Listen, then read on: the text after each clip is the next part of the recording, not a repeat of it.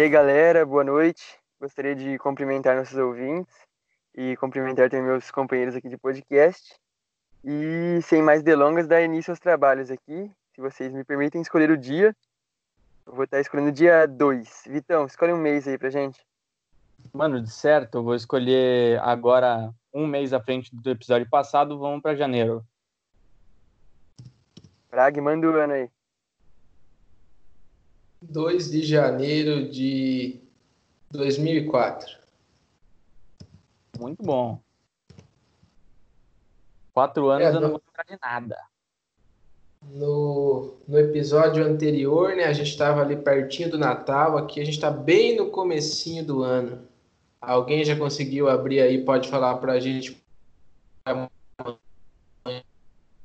manchete desse programa é a seguinte: Cesta básica sobe menos que inflação em 12 meses. Bastante específico ainda a visão. O que você tem a falar a respeito? Cara, cesta básica. Por agora eu só consigo lembrar do meu tio que tá fazendo uma empreitada de vender cesta básica nesse tempo de pandemia. Tá comprando produtos de terceira qualidade vendendo assim por um precinho acessível pro pessoal. E é isso aí. Mas eu quero ler aqui a manchete certinho e ver o que a notícia fala para poder ter uma, um, uma colocação melhor. Aqui há um, não, um desdobramento, é quase que um subtítulo, que na verdade está acima do título, esqueci o nome técnico disso, mas alimentos essenciais registram alta de 0,5% e freiam o custo de vida. Não faço ideia de qual era o, o preço da cesta básica em 2004, mas certamente era um valor bem abaixo do comercializado atualmente, né? Com certeza. Não, isso eu acho engraçado, João, que a gente vendo uns negócios assim, né? Como, por exemplo, se a gente pegar um título Cesta Básica, sobe menos que inflação em 12 meses, com certeza é, a, a, gente traz até uma certa abordagem meio política né, para o nosso podcast, muitos, muitas vezes. E a nossa proposta não é exatamente isso, né? Eu achei engraçado a história da visão de trazer o tio dele. Eu lembro da época que, na escola, que a rapaziada é, distribuía né, as cestas básicas para os funcionários. E, mano, eu nunca vou esquecer de uma história que, mano, eu fiquei muito puto. Teve um moleque que foi, tipo, é, distribuíram uma cesta básica lá para um, um, dos funcionários e o moleque foi e destruiu a cesta básica, pegou um, sei lá, pegou uns bagulho de arroz, não sei o que ele ia fazer com arroz, o moleque tomou pau no cu. É, vocês estão falando em cesta básica, né? Coisa boa. Era aquela, aquela cesta de Natal, é quase um décimo terceiro da cesta básica, que vem com a garrafa de Chandon, um pacote de bis, assim, uns docinhos ali para o final do ano. Essa aí é a famosa capital da Bahia, né? Muito bom. famosa capital da Bahia, muito bom também. Ai, grande Salvador. É, nós vamos tentar extrair algumas informações, né? Se a, se a cesta básica subiu menos que a inflação, é um indicativo de que a inflação eu não sei quanto é que estava a inflação em 2004, mas eu imagino que estava controlada, né? Depois ali do período, sobretudo das décadas de 80 e 90, principalmente com o advento do Plano Real, o Brasil conseguiu controlar bastante os problemas inflacionários que, que enfrentou, né? Ali na década de 80, que é considerada a década perdida do ponto de vista econômico, né? Muito em função é, do legado deplorável dos anos de ditadura militar que expandiu a dívida pública, nós tínhamos aí inflações aí na casa das centenas, né? Três dígitos, chegando a bater, inclusive, se não me falha a memória, quatro dígitos. Era um período em que é, o bem-estar social foi muito comprometido, né? A gente tem aquelas imagens emblemáticas de saques a lojas e supermercados controles de estoque, alteração de preço várias, várias vezes ao dia. Então, acho que é importante destacar nesse sentido a importância que o Plano Real tem na história recente do Brasil é, principalmente se tratando no controle inflacionário, né? Sim. Em 2004 a gente tinha dois anos de governo Lula também, né? Acho que era recente ainda, né? Em 2004 ainda não havia estourado o escândalo do mensalão. Era um período que, que o governo Lula ainda estava preparando o terreno, né? Não havia efetivado de forma tão prática os seus principais planos de ação, então era bem no comecinho aí do governo Lula petista que teve desdobramento no governo Dilma, né? Porque o ápice de resultados do governo Lula é justamente no segundo mandato. Então, Sim. imagino que em meados de 2004 não havia ainda aquela, aquela alçada das commodities, aquele embalo de crescimento econômico. Era um período um pouco mais virgem né, da história do, do, dos governos lulopetistas. E aí eu queria destacar aqui também né, a imagem que estampa, né, a principal imagem que estampa a capa da Folha de São Paulo nesse 2 de janeiro, que é a respeito, é uma, uma, um registro, né, da praia do Guarujá, uma manhã chuvosa, né, então logo aí no início do ano, é, um registro de mau tempo para quem estava na praia. E é muito engraçado, né? O dia 2 de janeiro é uma ressaca muito filha da puta, né? Porque a gente passa ali dezembro, é um mês de deslumbramento, né? A gente está super feliz, empolgado com Natal, Réveillon, etc. Só que aí bateu meia-noite, quando chega ali o dia 1 de janeiro, no período da tarde, aí quando chega o dia 2 de janeiro é uma ressaca desgraçada de saber que tem um ano inteiro pela frente. Eu acho esse sentimento muito, muito engraçado e eu sempre tenho ele. Então eu tô naquela euforia do Réveillon que eu tô cultivando ali por todas as semanas de dezembro. Deu meia-noite, é meia-noite e 15, eu já tô meio mal, assim, pensando que tem toda uma jornada para começar. Então eu nasci durante essa ressaca. Filha da puta, como diz o nosso querido Prague. Dia 4 de janeiro. Ai, caralho. Não, juntando Minha mãe mal os dois... de comemorar, teve que ir pro hospital. Diga lá, Vitão. Não, juntando os dois assuntos, João, você, nas nossas conversas, você fala que você não é um fã de aniversários, né? Você fala que o Nossa. aniversário é uma, mais uma data normal, ou, como diria no seu vocabulário, morfética. Nossa, eu não sei, cara, que me dá um sentimento muito. Eu gosto bastante de Natal e o Réveillon, né? Os primeiros 15 minutos do ano, para mim, são um deslumbra... deslumbramento excepcional. Mas aniversário, cara, me dá ressaca existencial, é um negócio muito esquisito. Inclusive, esse ano, é... O meu aniversário ele é no dia 14 de março, né? No dia 13 de março foi decretada a suspensão das aulas na Unesp, então já estava um clima muito estranho. Nossa, As ruas de Bauru completamente vazias, assim, o pessoal um pouco assustado, então, tendo essa ressaca existencial foi potencial. Não, e eu queria falar aqui que eu achei muito engraçado, porque, tipo, o Guarujá é uma praia meio que de gente rica, né? E aí, tipo, porra, é, é muito engraçado porque às vezes eu frequento Peruíbe, né? E Peruíbe é, porra, é povão, pá. E aí, tipo, é engraçado ver que só porque choveu a rapaziada não colou pra praia no primeiro dia do ano. Peruíbe ia estar tá foda-se, a rapaziada ia separar raio lá no meio. Mas, seguindo aqui, eu, eu encontrei um, uma, né, uma das manchetes menorzinhas aqui e realmente me intrigou bastante. Isso em 2004. Gestão de Lula é amadora, diz Aécio. Temos dois personagens aí muito significativos em 2004. O Aécio, que a essa época era governador de Minas Gerais, eu acho que ele foi, ele cumpriu dois mandatos entre 2002 e 2010, se não me falha a memória. O Aécio que veio a ser candidato na eleição de 2014, que foi aquela eleição polarizada, né? Ele disputou cabeça a cabeça com a Dilma, depois se envolveu em, em esquemas de corrupção, perdeu totalmente a credibilidade dentro, dentro do partido, mas já em 2004, né, olhando com as lentes de agora, a gente já consegue perceber uma antecipação dessa polarização, que foi quase um, um enfrentamento ali na eleição de 2014, né? Com certeza, mano. Tipo, é, isso de juntar Aécio e Lula até me lembra que na época que o Aécio estava se elegendo, estava se candidatando, né, para virar o presidente do país, é, vazou um vídeo da irmã do Lula pedindo voto para o Aécio Neves, alguma coisa assim. É, aconteceu em 2014. Eu não sei se vocês acompanharam um pouco dessa, dessa, desse acontecimento aí, mas achei engraçado que depois dos caras trocar farpa, assim, como sempre aconteceu, né, nessa é, polarização entre partidos é, de lados diferentes. Aí depois, quando convém, eles tendem a pedir voto um do outro.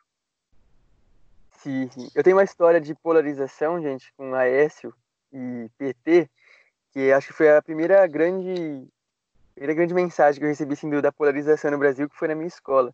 O professor de geografia, já que a gente tá nessa vibe de contar a história aqui, o professor de geografia, grande mané, não sei que deu na cabeça dele, ele perguntou, estava na época do segundo turno, os alunos, quem que, se vocês pudessem votar, em quem vocês votariam, né? Eu lembro que metade da sala votou na, ergueu a mão para Dilma e a outra metade para o Aécio. Eita, né? Tá bem polarizados. E foi o que aconteceu na eleição, né? A Dilma sendo eleita com uma margem relativamente pequena e o resto é história.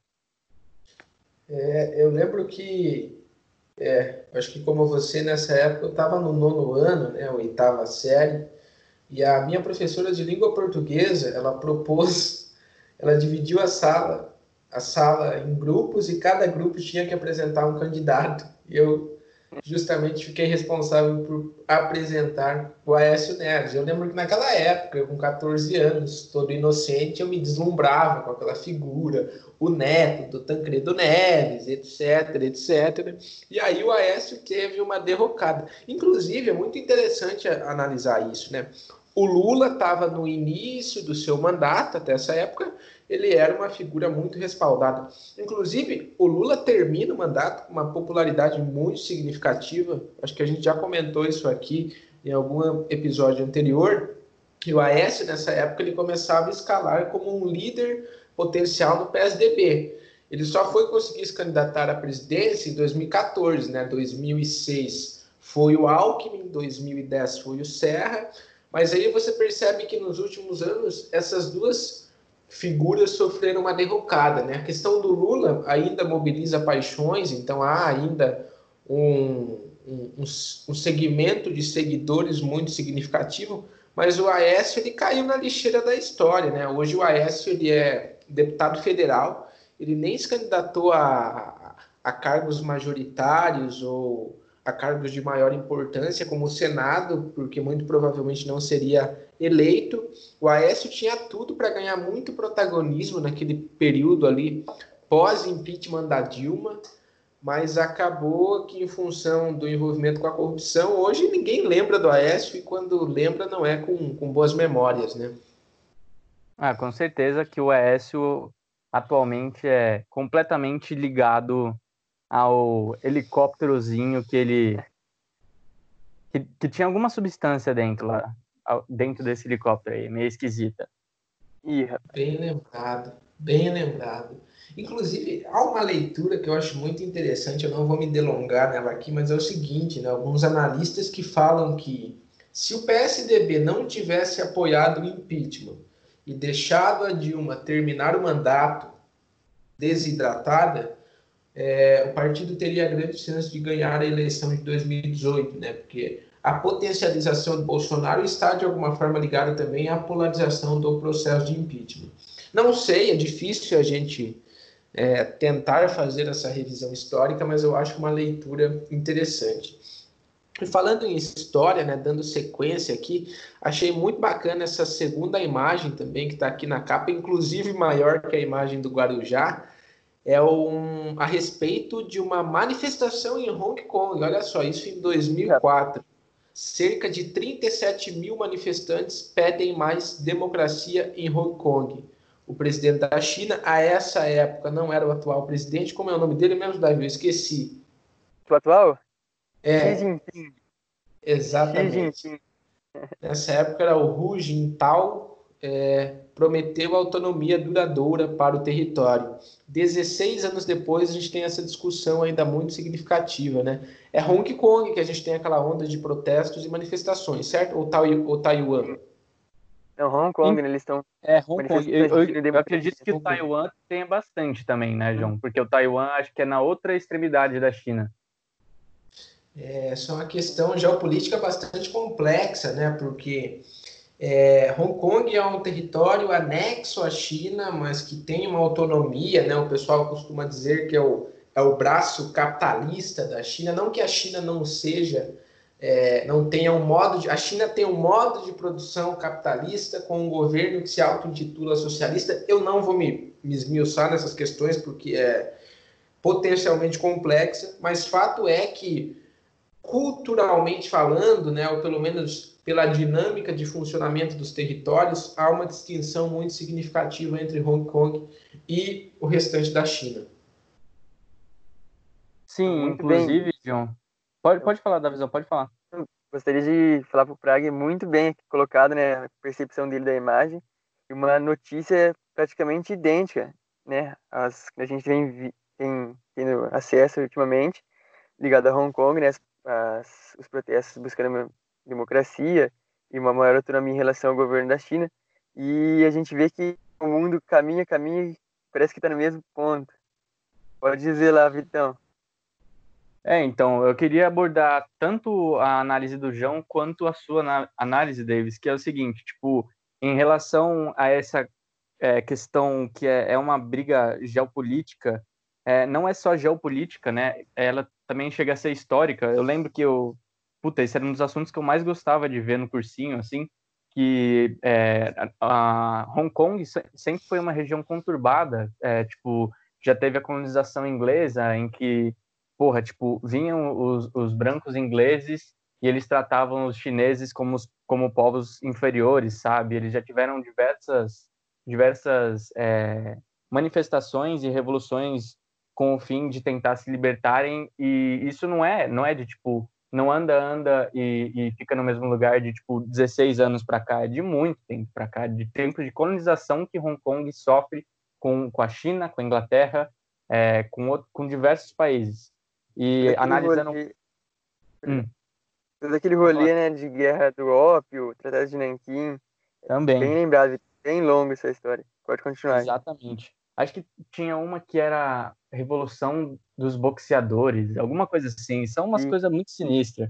Mas, enfim, também em relação a isso que o Davis falou, que tipo, é algo que é também muito atual, é, eu vi uma notícia que, tipo, os manifestantes chineses eles são eles eles abordam é, essas manifestações como existe muita repressão lá tipo existe muita violência policial contra manifestantes eles fazem essas manifestações de, um, de uma maneira muito diferente então tipo eu vi um vídeo que eles ele, as pessoas vão elas se organizam então elas vão fazem as manifestações tipo eu não sei se elas chegam a depredar os lugares é, quebrar é, comércio assim, é, bancos, essas coisas, mas enfim, eles fazem as suas manifestações e quando eles é, sabem que a polícia está vindo, é, eles entram em, em, estações de metrô e vão para outros lugares.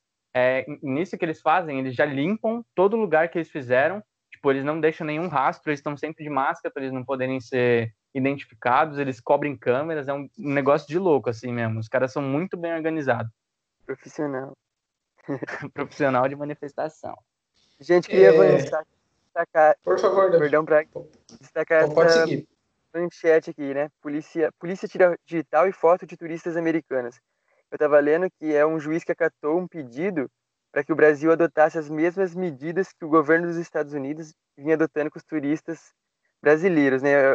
Eu, acho muito pertinente essa notícia, né? Levando em consideração é, a atualidade, como que os turistas brasileiros estão sendo tratados estavam sendo tratados né, antes da pandemia no processo de migração nos Estados Unidos e como os americanos são tratados aqui no Brasil, né? Existe uma série de burocracia e de, de processos para os brasileiros estarem entrando nos Estados Unidos. E, do contrário, é, é que o, os americanos têm um acesso livre aqui praticamente ao Brasil, né? Uma, um trâmite facilitado. E gostaria de achei pertinente essa matéria o Brasil tentando se igualar aos Estados Unidos nesse período. É, então, é, eu acho que sempre teve, né, um pouco desse dessa mordomia nossa em relação ao americano, né? Tipo, é, eu sei que, por exemplo, a gente é, é, obrigatório, né? Sempre foi obrigatório a gente ter o passaporte para entrar nos Estados Unidos.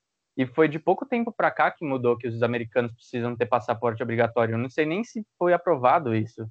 E, e isso, inclusive, engloba muita coisa, né? Por exemplo, hoje em dia, o Trump é, virou e falou por conta dos casos da, da condução da, das quarentenas e da pandemia e do coronavírus aqui no Brasil, é, ele fechou, né, é, por um momento, o, o turismo, o, a viagem, né, de linhas aéreas brasileiras até os Estados Unidos. Ele fechou por um tempo. E também existe muito desse, dessa mordomia nossa em, em, em, outras áreas, né, não só o turismo. É, eu lembro que é, há pouco tempo atrás a gente cedia várias é, é, várias condições favoráveis aos Estados Unidos em relação de economia e comércio e, tipo, pouco tempo depois que a gente fez essas. É, deu essas vantagens para os Estados Unidos, o Trump, eu lembro que ele foi lá e cortou, tipo, é, cortou os, os. aumentou as taxas e impostos sobre empresas metalúrgicas, que são. o Brasil tem uma das maiores. É, são os maiores comerciantes com os Estados Unidos, entendeu? Então é um negócio que a gente acaba tomando no cu e não faz nada. É, é, é, válido relembrar que recentemente, foi acho que no início do ano passado, né, o Bolsonaro ele isentou os turistas estadunidenses. Havia mais alguns países, mas o centro da questão foi os Estados Unidos, ou seja, ele isentou os turistas americanos de visto para entrar no Brasil, ou seja, um turista americano não precisa de visto para viajar para o Brasil. Só que, evidentemente, não houve essa recíproca dos Estados Unidos. Né? A nossa relação bilateral com os Estados Unidos, inclusive, é muito desigual. Isso não faz sentido do ponto de vista diplomático. Atualmente, né, em que a gente tem relações multilaterais, para que relações bilaterais se sustentem, elas precisam ser potencialmente estratégicas. E a relação que a gente tem com os Estados Unidos, nesse ponto de vista, ela não é nem um pouco igualitária e isonômica, né? A gente recebe dos Estados Unidos a borda da pizza, a, borda da pizza, perdão, como por exemplo aquele aquele despacho de cloroquina que o Trump mandou para o Brasil depois que ele percebeu que de fato esse medicamento não tinha eficácia no tratamento da Covid-19. Sempre recebendo a borda, João. Eu queria destacar aqui também, rapaziada, essa notícia aqui que eu achei bem interessante, que é fala da competição que faz baixar preços na cerveja no verão. É, eu achei engraçado porque hoje em dia a gente não vê isso mais, é, até porque na época não existia, existia, existia, né? Mas a, Ambev não era a gigante, gigante econômica que é hoje em dia, né? Hoje em dia acho que a Ambev é uma das 20 maiores empresas brasileiras, alguma coisa assim. E é engraçado ver, é óbvio que a, a matéria aqui ela não fala exatamente quais eram as, as marcas de cerveja que, que meio que brigavam entre si, mas antig, é, antigamente a Ambev ela foi originalmente criada a partir da, da, era tipo a concorrente Antártica e a concorrente Brahma. E aí depois de um tempo que ela foi crescendo, crescendo, crescendo e hoje em dia a Ambev, porra, qualquer líquido que você tem na sua casa basicamente a Ambev tem dedo lá. Então os caras fazem desde suco, refrigerante, energético, cerveja, chá, o que você quiser, a Ambev está fazendo. Cara, isso é uma discussão interessante, né? Porque eu lembro que quando eu era mais novo, assim, a, a potência que a Antártica tinha não era nem. Atualmente a Antártica sub-zero, né? A, naquela época era só Antártica, né? É, caracterizada pela cor azul, e eu lembro de circular, assim, acompanhando meu pai, meus tios nos bares, nos supermercados, e eu sempre tenho essa imagem da Antártica muito presa no meu imaginário devido a esse período. E no final das contas, hoje a Ambev tem um monopólio, né? Isso, inclusive, está é, tá associado à forma de negociação que a Ambev tem com os comerciantes. Então, normalmente, né, os bares, os, os supermercados, etc., eles têm contratinhos com a Ambev, né, é, nos quais estabelece que esses estabelecimentos só podem é, só podem vender produtos da Ambev. Então, sabe quando você vai naquele bar lá e você pede uma cerveja um pouco mais específica e não tem? Muito provavelmente é porque ele tem contratinho com a Ambev. E eu estava dando uma olhada aqui nas cervejas que a Ambev produz. Antártica, Boêmia, todas as cervejas da linha Brahma, é todas as cervejas da linha Skol, Serrana e mais uma série de, de outras marcas assim. Então, de fato, hoje a produção de cerveja no Brasil se tornou um monopólio, né? Sem contar que todos os produtos também da linha agora na Antártica, se não me falha a memória, são produzidas é, pela Ambev. Então entra aí o Guaraná, H2O, soda, suquita, Pepsi, etc. É, e o, os donos da Ambev, né, os irmãos Lehman, se eu não me engano, estão no top 3 dos mais ricos do Brasil, né? Ou seja, eles têm um verdadeiro império. Se eu não me engano, a Ambev adquiriu os direitos da Burger, do Burger King, né? Rede de fast food dos Estados Unidos. É uma multinacional muito grande. Bem lembrado aí, Vitão. Exato. Inclusive, saudades de estourar uma breja num barco sejam. Davis, ele acompanha a gente com uma coquinha do lado. Boa é realmente é o consumo de álcool ficou limitado nesse período de quarentena, sobretudo de forma compartilhada. Afinal, nós respeitamos, somos uma das poucas pessoas no país que respeitamos o isolamento social.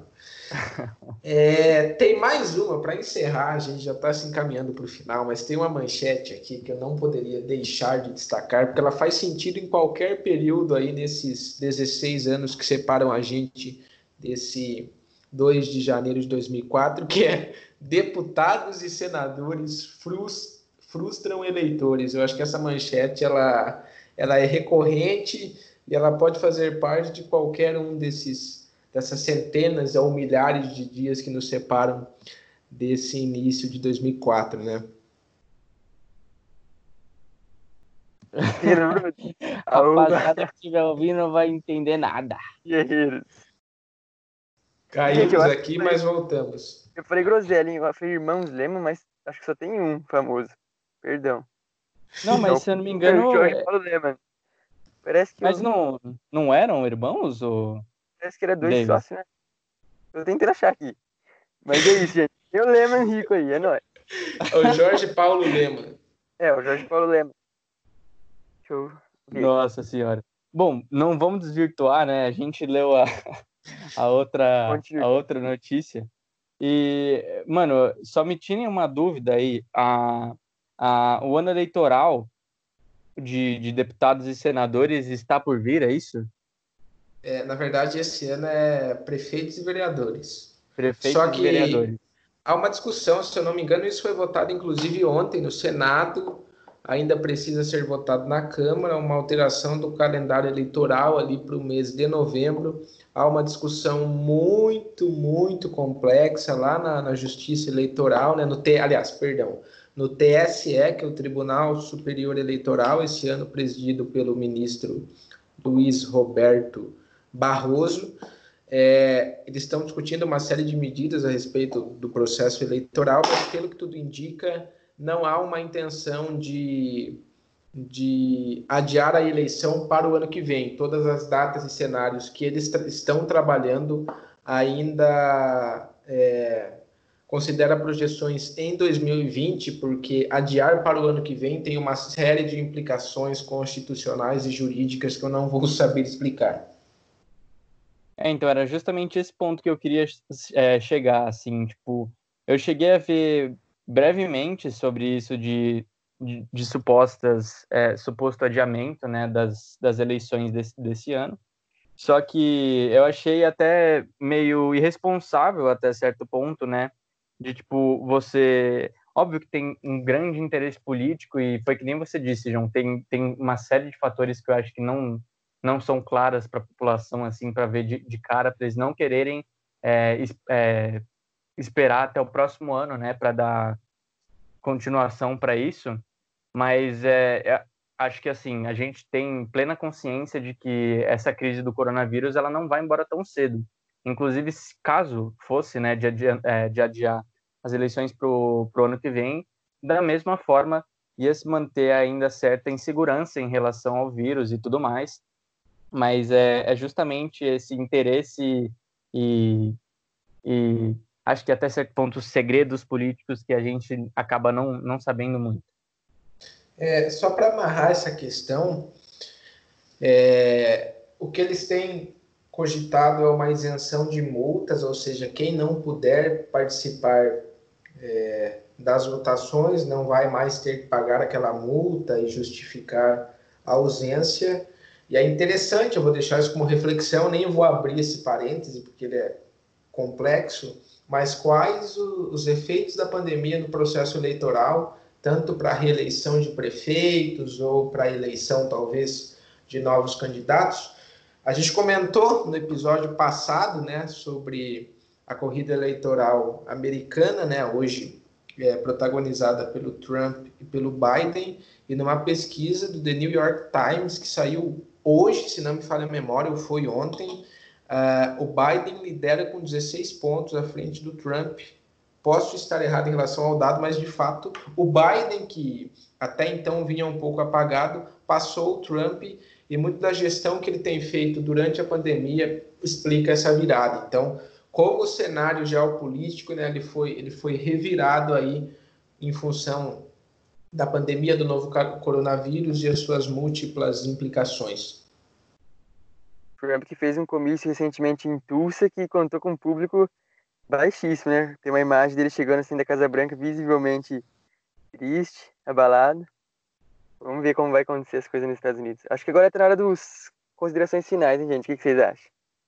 É, falamos sobre bastante coisa, né? Não faltou insumo. Apesar do dia 2 de janeiro ser um dia de ressaca, filha da puta, deu para abordar cesta básica, praia do Guarujá, Aécio e Lula, manifestações em Hong Kong, é, cerveja, eleição nos Estados Unidos e uma série de questões aí. Eu acho que conseguimos extrair bastante conteúdo dessa data, no mínimo, desinteressante, que é o dia 2 de janeiro. O que achou do episódio, Vitão?